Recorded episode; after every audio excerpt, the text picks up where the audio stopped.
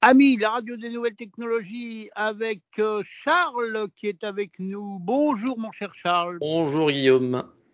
Bon, je crois que tu vas nous envoyer dans l'espace et c'est un super plaisir puisque nous allons parler de James Webb, c'est ça hein? C'est ça, alors euh, pas, la, pas la personne, mais bien le télescope euh, nommé après lui, qui, euh, pour rappel, a décollé le 24 décembre et qui fait son petit bonhomme de chemin vers sa destination finale où il va pouvoir nous donner plein plein d'informations à propos de, de, notre univers. Donc voilà, j'avais un peu envie. Alors attends, moi je vais te faire une petite parenthèse. Tu as dit il a décollé, alors on peut faire un petit cocorico européen parce qu'il a décollé deux Kourou euh, avec une Ariane 5. Donc une fois de plus, euh, Ariane a réussi son coup. Et Kourou, c'est donc euh, bah, l'espace européen. Hein. donc voilà, je voulais faire mon petit cocorico européen Absolument. avec Kourou et son Ariane 5. Un petit, bah, un petit peu de chauvinisme, il n'y a, y a, pas de mal à ça de temps en temps. Mais, euh, mais voilà, donc pour, le, pour le, le, le, télescope, effectivement, qui a décollé dans une, une fusée Ariane 5 euh, depuis Kourou, donc il, il fait, euh, il est en chemin pour arriver à cette destination finale. Et, euh, et donc voilà, j'avais un peu aujourd'hui euh, envie de, de, de, de présenter quelle est sa mission et puis pourquoi c'est une merveille de technologie, ce télescope. C'est vraiment incroyable, j'ai appris des choses moi qui m'ont euh, qui m'ont littéralement laissé sur le cul, si je puis dire. Mais alors. Peux le dire. Ah, je peux le dire. Ah bah voilà, je l'ai dit de toute façon. Donc alors, à quoi il va servir ce télescope euh, James Webb? En fait, on va voir un peu plus tard, on va en reparler. Il a un capteur très sensible pour une seule et bonne raison, c'est qu'il est, euh, il va être principalement spécialisé pour détecter les, le rayonnement de fond. Donc en fait, euh, il y a 13,5 milliards d'années, lors euh, du Big Bang. Euh, il y a de l'énergie, énormément d'énergie qui s'est libérée sous forme de lumière, de photons. Et, en fait, cette énergie, bah, elle continue à errer un peu dans, l'espace, qui est tellement grand, qui est tellement vaste qu'elle a, elle a rien sur laquelle l'énergie ne va pas se, perdre dans une planète ou quoi que ce soit. Donc, elle est un peu là, elle flotte. C'est comme si par exemple, vous étiez dans une salle immense, vraiment un entrepôt très très grand, et que vous clapiez, euh, vous tapez des mains, et ben, le son va rester encore pendant très longtemps. C'est de l'écho en fait. Et ben là, c'est la même chose. Le Big Bang a, émis de la lumière, a émis de l'énergie, et on peut toujours le voir aujourd'hui, mais c'est très faible. On va voir pourquoi. Et donc, euh, qui dit euh, qui dit détection très faible euh, d'énergie de niveau très faible dit instrument de, précision et, ce télescope a 10 milliards de dollars qui c'est une somme astronomique mais pour de bonnes raisons quand même parce que on va le voir il y a des petits bijoux de, de technologie dans ce télescope donc, quand je disais tout à l'heure qu'il faisait son petit bonhomme de chemin, c'est vers un point bien particulier. Ça s'appelle un des, c'est un des cinq points de Lagrange. Donc, euh, en l'occurrence, c'est le Lagrange 2. Et donc, qu'est-ce que c'est un point de Lagrange En fait, c'est un point où l'attraction de la Terre et du Soleil va égaler la, la force centrifuge du, euh, du télescope. Donc en fait, euh, ce, télescope, il, va avoir une force centrifuge, c'est la même force hein, qui vous euh, projette à l'extérieur de la voiture quand vous êtes dans un rond-point, par exemple. Et bah, euh, cette force-là, elle va être égalée par l'attraction du Soleil et de la Terre. C'est intéressant. Pourquoi? Parce que du coup, ça le fixe, ça, ça va fixer, vu que toutes les forces vont s'égaliser, il va rester fixe dans l'univers. Euh, et euh, enfin, il va se déplacer quand même avec la Terre, mais il, il va pas orbiter autour de la Terre, etc. Il, il va rester plus ou moins fixe, et c'est très important parce que euh, il faut pas que les instruments de ce télescope ne chauffent trop. Donc en fait, ce télescope, il a euh, deux parties, une partie froide et une partie chaude. La partie froide, c'est là où il y a le miroir et le capteur, et une partie chaude, c'est euh, la partie qui va être plutôt orientée vers le Soleil. Et, euh, et, donc, si vous avez à peu près le design en tête de ce euh, télescope James Webb, donc vous avez ces sortes, euh, ces sortes de, paraboles dorées. Donc ça, c'est la partie froide, c'est là où il y a les équipements. Et il y a ce sorte de hamac qui est en plusieurs couches. Et donc ça, c'est le bouclier solaire, c'est la partie chaude. Et, euh, pourquoi il faut euh, garder la partie froide? Froide Tout simplement parce que le télescope doit opérer à moins 233 degrés Celsius. Donc alors, vous allez me dire, ah, bah, c'est très froid, comment ils font ça? Bon, alors déjà dans l'espace, eh ben, il y a le, froid de l'espace. Donc ça, ça aide bien. Mais quand même, il faut savoir qu'il y y a 200 000 watts qui tapent sur le télescope et il faut, euh, il faut les évacuer. Il ne faut pas que ces 2000 watts ils passent euh, de la partie chaude à la partie froide. Donc voilà, il y a 2000 watts qui, qui, qui tapent sur la partie 2000 watts ou 200 000 Parce que la première fois, tu as dit 200 000. J'ai dit 200 000. Eh ben oui, bah, je me suis c'est ça, c'est 200 000, 200 000 watts qui tapent sur la partie chaude. Et il faut qu'il y ait, pour pas perturber les capteurs, il faut qu'il y ait moins d'un watt qui puisse atteindre la partie froide. Donc, euh, donc c'était vraiment un réel euh, défi technologique pour euh, les, les, les, les, ingénieurs de la NASA qui se sont penchés et qui ont construit le, le télescope. Et donc c'est pour ça qu'ils ont euh, créé ce fameux bouclier solaire. Donc c'est vraiment la. Donc quand vous regardez le télescope, c'est euh, ce sorte de hamac. Euh, ça fait vraiment une grande, un, un, grand morceau, un sorte de losange qui ressemble à du tissu, mais on va le voir, c'est pas, c'est, pas du tissu qui est plié, enfin qui est plus ou moins déplié en dessous, en dessous du, du, capteur, en dessous de la sorte de parabole. Et donc ce bouclier solaire, en quoi il est fait? Il fallait qu'il y ait énorme, enfin il y avait énormément de contraintes parce que euh, on pouvait pas, euh, on pouvait pas faire euh, un bouclier avec n'importe quelle matière. Et donc c'est un plastique qui s'appelle le Capton, qui est recouvert d'aluminium.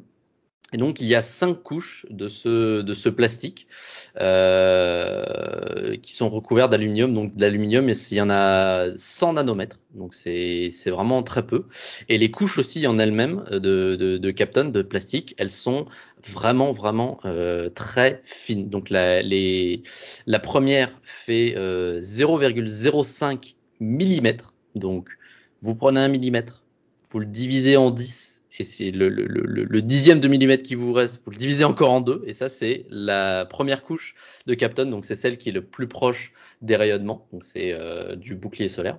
Et les autres couches, donc qui vont plus dans le sens euh, de plus du côté euh, froid du télescope, elles sont elles encore plus fines, elles sont à 0,025 mm, donc la moitié de la première couche. Donc encore une fois, prenez un millimètre, vous le divisez en 10, puis encore en deux, puis encore en deux. Donc ça fait vraiment très très très fin. Et, euh, et ce qui est incroyable du coup, c'est que c'est extrêmement léger, mais ça reste solide et il faut que ce soit quand même capable d'opérer à différentes températures. Encore une fois, il faut pouvoir éponger les 200 000 watts qui tapent sur la partie chaude de ce télescope. Et, euh, et donc euh, le, le, le, Capton recouvert d'aluminium, c'est la solution qui a été euh, qui a été choisie pour pour pour assurer cette mission. les deux premières couches sont également recouvertes de silicone à haute émission, donc c'est une matière qui va émettre beaucoup de, de, de, chaleur parce que donc elle va elle va recevoir de la chaleur, mais il va falloir l'émettre sous forme de, de rayonnement, de radiation. Du coup, le, le, le, silicone va aider pour ça. Et, euh, et donc, ces, couches de, de elles sont, euh, elles sont espacées. Et donc, il y en a cinq, elles sont espacées et elles, sont, elles ont une, une géométrie, elles sont espacées de telle manière à ce que, en fait, tout le rayonnement euh, de lumière et donc du coup de chaleur, de, de, de, de, puissance, d'énergie qui va taper sur elles, euh, en fait, il va, il va se, se retrouver piégé entre chacune des, couches de Capton, mais le, rayonnement et l'énergie va rebondir un peu comme euh, une balle dans un flipper sur, euh, sur, les, différentes couches, et en fait il va s'échapper sur, euh, sur les côtés. Donc, euh, donc c'est ça qui permet euh, de, euh, au, au, télescope de rester, de garder la, la, partie, la partie froide en fait, d'avoir une partie froide et d'avoir une partie chaude. Donc c'était, c'était un grand moment de suspense. les quelques premiers jours, c'était à partir du troisième jour que le bouclier solaire a commencé à se déployer. Après le troisième jour après le, le, le lancement. Et euh, entre le troisième et le dixième jour, donc voilà, ce, fameux bouclier s'est euh, euh, déployé. Et encore une fois, ça c'était quelque chose, une prouesse technologique. Pourquoi? Parce que le bouclier, il était pour pouvoir rentrer dans, la, le, le, télescope en entier, pour qu'il puisse rentrer dans la capsule Ariane 5, euh, bah, il pouvait tout simplement pas partir avec le bouclier solaire bah, déployé. Ça prendrait trop de place. Le bouclier solaire, du coup, c'est déployé, mais là, c'est très compliqué parce qu'en fait, c'est de la mécanique qu'on appelle euh, non déterministique. Alors, je m'explique.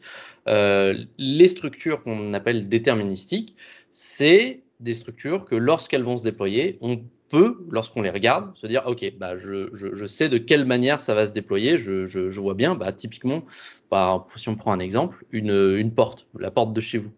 Vous vous dites, OK, elle est dans un état là, mais j'arrive à, m'imaginer dans ma tête que si je la tire, elle sera à un autre endroit et je sais par où elle va passer exactement. Je, sais quelle dimension elle va prendre. Je sais euh, si elle va renverser ou non le pot de fleurs qui est à côté. On, c'est des choses qu'on peut prédire. Mais dans le cas d'une structure un peu, alors c'est pas comme un tissu, mais voilà, c'est des, feuilles très très fines. Euh, c'est beaucoup plus difficile de prévoir. Et euh, ce serait comme prévoir, par exemple, une petite expérience de pensée aussi que j'ai trouvé très bien pour euh, pour illustrer euh, le déploiement de, de, de, ce bouclier solaire, c'est euh, essayer de prévoir, admettons vous avez une ficelle qui est clouée au sol d'un côté et l'autre bout de la ficelle et, et vous tendez la ficelle, admettons, mais n'est pas retenue. Et maintenant, vous, vous prenez le bout de la ficelle qui n'est pas attaché et vous le rapprochez de l'autre bout qui est cloué au sol. Et eh ben, la ficelle va se mettre à se, tordre, à aller un peu à droite, à gauche, mais vous pouvez répéter l'expérience dix fois, vous ne pourrez jamais prévoir avec certitude comment la ficelle va, euh, va se plier sur elle-même, va se, va se, se, se, se, se bouger, se, se, se plier pour. Euh... On ne sait pas ce que la ficelle va faire. Exactement. Elle fera jamais deux fois la même chose. Elle fera jamais deux fois la même chose. bon exemple. Donc, euh, donc c'est pour ça que voilà, avec ce genre de matériaux euh, euh, très très fins comme le bouclier solaire, c'est non déterministique. On ne peut pas déterminer à l'avance comment ça va se, se, se, déplier. Et notamment un des ingénieurs qui travaille dessus disait que le déploiement ne sera jamais aussi bon que le pliage qu'il y a eu avant. Il donne un exemple simple qui est celui d'un parachute et votre parachute, vous n'êtes jamais sûr qu'il va bien se déployer si euh, tant que vous n'avez pas plié le parachute correctement avant en fait. Et donc ça a été très compliqué pour mettre ce pliage euh, en place et, euh, et, il y a eu un gros, on croise les doigts lors du déploiement, mais maintenant le bouclier solaire est opérationnel. C'est autour du du, euh, des, des, des, miroirs et euh, de la parabole euh, du coup de se déployer. Et donc j'avais un, peu aussi envie de, de, vous en parler parce que parce que c'est il y a aussi là-dessus des, des, avancées technologiques qui sont absolument phénoménales. Alors tout d'abord la chambre de détection, donc l'endroit littéralement où les, les, les images sont récupérées pour être traitées, doit non seulement être froide, mais doit être encore plus froide. C'est-à-dire qu'au départ, je vous avais dit, le télescope, la partie froide, doit opérer à moins 233 degrés Celsius. Euh, la chambre de détection, elle, doit opérer à 7 degrés Kelvin. Alors, petit cours de science, la température la plus froide jamais observée, c'est 0 degrés Kelvin. Donc on a on est 7 degrés au-dessus du zéro absolu. Donc c'est absolument, euh, enfin c'est vraiment euh, très, très très froid. Et donc là, le, le, bouclier ne, ne, suffit pas. Il faut un refroidissement actif. Donc le bouclier c'est un refroidissement passif. Hein. Voilà, il est juste là et il émet de la, la, les radiations qu'il qui reçoit. Mais là pour la chambre de détection, il faut la refroidir à 7 degrés Kelvin.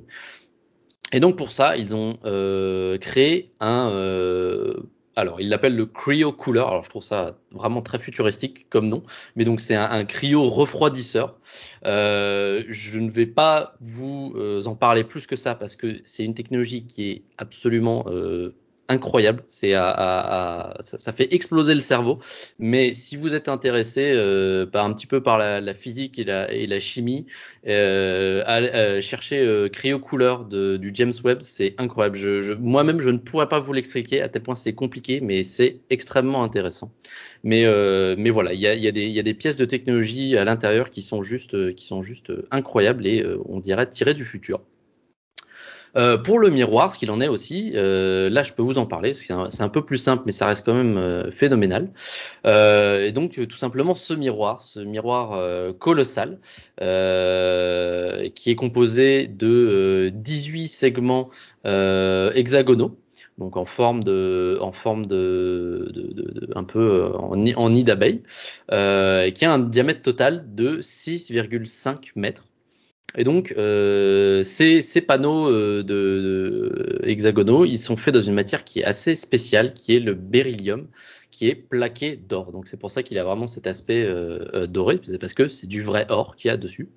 Euh, et donc, pourquoi le, le beryllium? C'est un métal qui est assez rare, mais il a euh, comme euh, particularité d'être très très dur. Donc en fait, euh, il va pas du tout se déformer parce que c'est ce qu'on veut. Après tout, le, le, miroir est là pour euh, refléter, euh, refléter pardon, les, euh, l'énergie, la lumière qu'on a euh, de, depuis, euh, depuis l'espace. Et donc, une quelconque modification, même s'il y avait un, un des panneaux qui serait un peu tordu ou qui commencerait à se déformer, et eh ben, ça, ne, ça, ça, mettrait en péril la mission en entière. Les, images ne seraient pas, ne seraient pas exploitables. Donc c'est pour ça qu'ils ont utilisé le beryllium qui est aussi relativement euh, léger et très dur. Et par-dessus euh, ces panneaux de, de, beryllium, on va, euh, les, la NASA a mis 0,1 euh, micron d'or, qui représente au total sur euh, le, le, télescope 48,2 grammes d'or. Donc c'est vraiment euh, très très peu. Et, euh, et c'est vraiment une prouesse au total parce que la surface totale de ce miroir de réfléchissant, composé des, des, segments hexagonaux, c'est 25 mètres carrés, soit 5,5 euh, fois plus que le télescope Hubble, donc euh, c'est euh, son, son, prédécesseur. Euh, donc c'est vraiment, c'est vraiment une performance, d'autant plus que le miroir est 62% moins lourd que celui, celui de Hubble. Donc, donc on a augmenté la taille, on a réduit le poids. Donc c'est bien preuve qu'on a, on maîtrise de plus en plus les, les technologies en termes de, de, de matériaux pour avoir des performances toujours plus, euh, toujours plus intéressantes. Il et va voir beaucoup plus loin que Hubble, lui. Il va voir alors beaucoup plus loin, mais aussi beaucoup plus euh, faible. Encore une fois, euh, en fait, la raison pour laquelle euh, le télescope est si grand, c'est que euh, les, euh, y a, le, le, le, rayonnement de fond dont je parlais tout à l'heure, c'est vraiment extrêmement faible. On ne se rend pas compte à quel point c'est faible, mais euh, pour donner une idée, le, le télescope doit être capable télescope James Webb doit être capable de détecter un nano-Jansky. Alors, qu'est-ce que c'est le Jansky? J'ai dû regarder.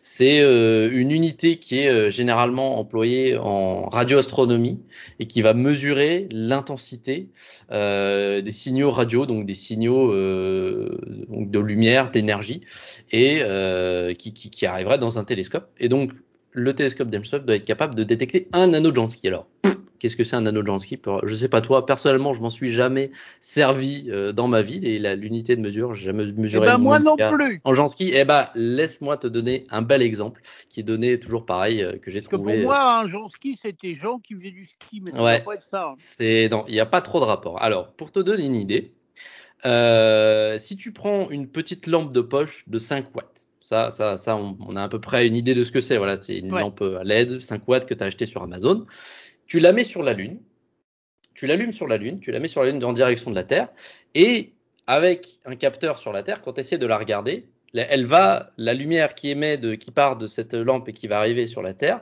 ça représente 20 nano-Jansky. Et le télescope doit être capable de détecter un nano-Jansky, donc 20 fois moins qu'une lampe de poche laissée allumée sur la Lune vue depuis la Terre.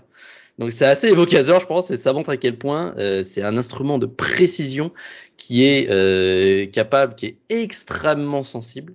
Euh, et, euh, et c'est la raison pour laquelle euh, il doit être vraiment pas du tout perturbé par quoi que ce soit, notamment la, la, chaleur qui arrive et qui lui tape dessus. Et et donc aussi pour, de, pour donner une idée, c'est que bah si on veut, euh, si on veut prendre de la lumière, c'est globalement le fonctionnement des, télescopes. Plus le télescope est large, plus il y a de la lumière qui va tomber dessus, et donc plus, euh, l'image qu'on va récupérer sera exploitable et sera lumineuse, et il y aura actuellement, enfin il y aura pour de vrai une image. euh, les, radiations et les images que veulent euh, que, le télescope James Webb cherche à avoir, ce sont des objets, des, radiations tellement faibles que ça représente un photon par seconde. Encore une fois, pour donner une idée, lorsqu'on est, nous, à l'œil humain, lorsqu'on regarde une étoile la nuit, lorsqu'on regarde une étoile qui est, visible, c'est un million de photons qu'on a par seconde. Et, et le, le, télescope James Webb ne, ne doit, enfin, doit pouvoir capter des choses qui, n'émettent qu'un seul photon par seconde. Donc c'est pour ça qu'on a ce, euh, miroir qui est absolument euh, gigantesque de 6,5 mètres de diamètre.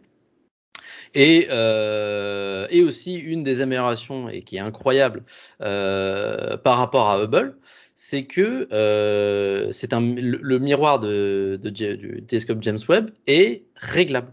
C'est un des problèmes qu'il y a eu avec euh, Hubble, et ils s'en sont rendus compte, c'est que les premiers clichés que, une fois que le télescope Hubble avait été mis en service, les premiers clichés, ils étaient pas beaux du tout, ils étaient flous, euh, c'était pas du tout exploitable, et ils se sont rendus compte qu'en fait, il y avait euh, une, une, des lentilles qui euh, du, télescope qui, euh, qui avait eu un tout petit défaut de un pouillème de, je sais plus, c'était, j'ai vu l'information, genre un, un, centième, même un millième de, de, de, de taille d'un cheveu humain mais ça avait suffi pour, euh, pour faire en sorte que toutes les images soient floues. Donc alors, Hubble, il avait été designé pour faire en sorte que euh, il puisse être euh, opérable. Donc il y a des astronautes qui sont qui sont allés et qui ont apporté au télescope Hubble des, euh, des optiques correctifs pour euh, rectifier les images. Et d'ailleurs, ça a permis à Hubble de faire de très très belles images. Vous en voyez très certainement, vous en avez déjà vu certainement dans des expos ou sur Internet. Hein. ça fait vraiment des très belles images de nébuleuses très très loin, etc.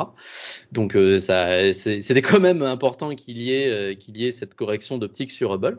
Mais le problème de James Webb, c'est qu'il est encore une fois sur le point de Lagrange numéro 2, qui est très très loin, qui est encore plus loin que la Lune. Donc, euh, le problème, c'est que euh, c'est pas un télescope qui a été prévu pour être euh, servissable. Donc, en gros, il y a a priori dans, dans, sa durée de vie, qui est à peu près de 10 ans prévue pour le James Webb, euh, il n'y a jamais aucun astronaute qui va pouvoir y aller pour faire des corrections, pour régler des trucs à droite à gauche. Donc en fait, tout simplement, les euh, fameux segments hexagonaux que, que l'on voit qui composent le miroir, eh ben en fait, ils peuvent bouger les uns après les autres. Et c'est d'ailleurs ce que euh, le télescope fait euh, en ce moment. Donc si euh, vous cherchez euh, sur Google où est le télescope James Webb, vous allez trouver un site de la NASA qui est très bien fait, que je vous conseille, qui est en anglais malheureusement, désolé, mais sur lequel vous pouvez voir l'avancement du télescope James Webb. Donc au moment où on, parle, il est, il est au, 20e jour et il est dans sa phase de d'alignement de, de, des miroirs. Donc en fait, chacun des segments euh, hexagonaux va s'orienter euh, de telle sorte à ce qu'il projette la lumière parfaitement là où elle doit être dans le, dans le, dans le récepteur euh, de, ce, de, ce télescope. Et, et donc si euh, pour une raison X ou Y, il y a euh, des, des, modifications à apporter euh, parce qu'il y a des, un des panneaux qui s'est déformé ou quoi que ce soit. Et bah, les, les, les, les, panneaux peuvent s'orienter, peuvent se déplacer pour faire, pour améliorer l'image, pour rectifier l'image. Donc, donc en fait, le facteur limitant qu'il va y avoir sur ce télescope, c'est tout simplement le, le, le, le, carburant. Parce que donc, pour s'orienter vers euh, les zones de, de, de, de l'univers qu'on veut euh, observer, eh ben, il faut quand même le déplacer. Donc il y a des, euh, des, des, petits, des, petites, des petits moteurs, des petits projecteurs qui vont projeter du carburant afin de déplacer le télescope. Et donc en fait, bah, encore une fois, le télescope a emporté avec lui une certaine quantité de carburant et il ne va pas être refuelé, il va pas refaire le plein, donc euh, le, il s'arrêtera de fonctionner, ou du moins il sera bloqué sur sa dernière position quand il, n'aura plus de carburant. Donc c'est prévu encore une fois dans 10 ans. Euh, il y aurait des dires à droite à gauche comme quoi euh, peut-être la NASA prévoirait de faire en sorte peut-être au final de le ravitailler en carburant. Alors peut-être certainement pas par des, hommes, mais euh, peut-être euh, par des par des machines. Qui sait, on peut très bien s'imaginer des, des, robots euh, qui vont ravitailler le, le, le télescope. Mais mais mais voilà, il, est sinon a priori il se il arrêtera de travailler dans 10 ans quand il n'aura plus de carburant. Et mais on espère d'ici là qu'il nous fera de, de, très beaux très, belles, très beaux clichés, de très belles images, ou du moins euh, qui, qui, qui donne euh, très belles informations. Donc euh, voilà, il est encore une fois en route vers son point de Lagrange 2. son voyage se terminera a priori dans le 30, 30, jours après son départ de, de, la Terre. Donc on a hâte de voir ce que ça va donner. On croise les doigts encore. On est dans la dernière ligne droite pour ce ce, ce, point de Lagrange et, euh, et, on va voir, on attend encore beaucoup de choses de ce télescope en tout cas. Eh ben écoute, merci Charles, c'était absolument passionnant. Nous, adorons, nous adorons avoir la tête dans les étoiles et on reparlera de James Webb hein, une fois qu'il sera déplié, euh, une fois qu'il se sera tout déplié et qu'il sera en fonctionnement. Ouais. On sait, on sait en gros euh, quand il aura terminé son, son boulot. Ah bah, euh, c'est euh, disponible sur le site euh, dont, dont je parlais avant. Vous cherchez où est le télescope James Webb sur Google et vous avez une frise chronologique avec un index. Et là, en ce moment même, il est sur le 20e jour et, et il avance progressivement. Vous avez sa distance à la Terre, la distance qu'il lui reste à parcourir, sa vitesse, sa température, la température du côté chaud, la température du côté froid, etc. Vous avez plein d'informations. Donc, je vous invite à aller, aller euh, allez regarder ça si ça vous intéresse. D'accord, c'est sur le site de la NASA. Hein. Oui, oui, oui, oui. c'est un site de la NASA, oui. D'accord, super. Écoute, Charles, merci beaucoup. Et rendez-vous la semaine prochaine pour parler d'autres sujets, peut-être de jeux vidéo, peut-être d'avions, peut-être d'espace. En tous les cas, on adore. Merci beaucoup. Et puis euh, encore euh, bah, tous mes voeux pour 2022, qui est là, qui a commencé et qui est l'année du mieux, car il faut toujours être positif sur Ami.